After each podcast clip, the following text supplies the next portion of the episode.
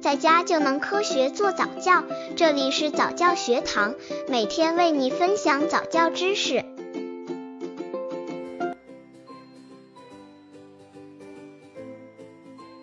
亲子阅读，开启宝宝启蒙教育。随着电脑、电视、平板、手机的普及，越来越多的爸爸妈妈在宝宝很小的时候，就会让孩子自己通过电子产品听儿歌和故事，宝宝跟书籍的距离越来越遥远。那么，电子产品是否能替代父母呢？今天就和大家一起探讨这个问题。为什么要进行亲子阅读？刚接触早教的父母可能缺乏这方面知识，可以到公众号早教学堂获取在家早教课程，让宝宝在家就能科学做早教。越来越多的父母会选择用电子产品来陪伴宝宝，原因有以下两个：一、孩子年龄小。不识字，如果要阅读，就需要大人陪同。但是繁忙的工作让家长没有过多的时间去陪孩子阅读，只能让电子产品代替父母完成阅读讲故事的工作。二，宝宝年龄小，只把书籍当成玩具，好好的一本书到了宝宝手上，不到一会儿就被宝宝撕得面目全非。三，很多家长不知道如何讲故事。只能对着书本读出来，没有办法有感情的讲解出来。但是爸爸妈妈们没有考虑到一个问题，就是由父母讲，宝宝听的方式来讲故事，这是父母和孩子之间爱的交流方式。亲子阅读的误区：一、孩子不识字才能亲子阅读。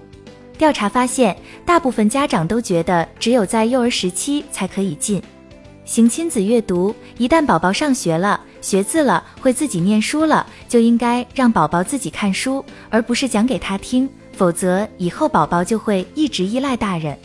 所以，大部分家庭的亲子阅读时光都发生在幼儿园时期，等宝宝上了小学，亲子阅读的就逐渐从生活中消失了。二，没有良好的阅读环境。现在生活条件越来越好，不过大部分家庭都愿意把金钱花在装修客厅和卧房，却很少有父母愿意给自己的家中装修一个温馨的书房，使得孩子没有一个良好的阅读环境。如果爸爸妈妈无法给予宝宝一个优秀的阅读环境，还想做好完善的家庭亲子阅读活动，会得不到孩子的支持。三、阅读内容选择不恰当。调查发现，大部分家长做亲子阅读的时候，选择阅读材料带有很大的盲目性和主观性。百分之七十以上的家长给自己的孩子选书的时候，都是凭着自己的喜好，而很少会考虑到孩子的喜好和需求。大部分家长在为自己的孩子选择图书时，更多的是从智力开发的需要考虑，范围较窄。有近百分之三十的家长甚至都不知道自己给孩子选择的阅读材料是依据什么，有些仅仅是为了满足孩子的购买需要。四，用现在科技取代温馨的亲子阅读时光。现在每个家庭收入都在不断的增长，爸爸妈妈们愿意花在孩子教育上的资金是越来越多，给孩子报名各种培训班，让孩子去学习奥数。学跳舞、上辅导班，但是却很少有家长愿意投入时间去陪陪孩子。现在科技发展的越来越迅速，电视、电脑、平板、手机越来越多的融入家庭和孩子的时间里面，从而孩子与书本的距离越来越远。调查发现，每天愿意花半个小时左右跟孩子一起享受亲子阅读时光的爸爸妈妈已经少之又少。五，随心所欲，半途而废。八十九零后的父母本身自己还有些孩子气，做事都比较情绪化。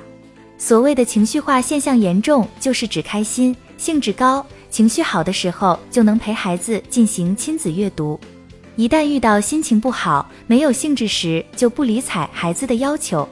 在亲子阅读的过程中，父母对孩子阅读能力的发展特点认识不够。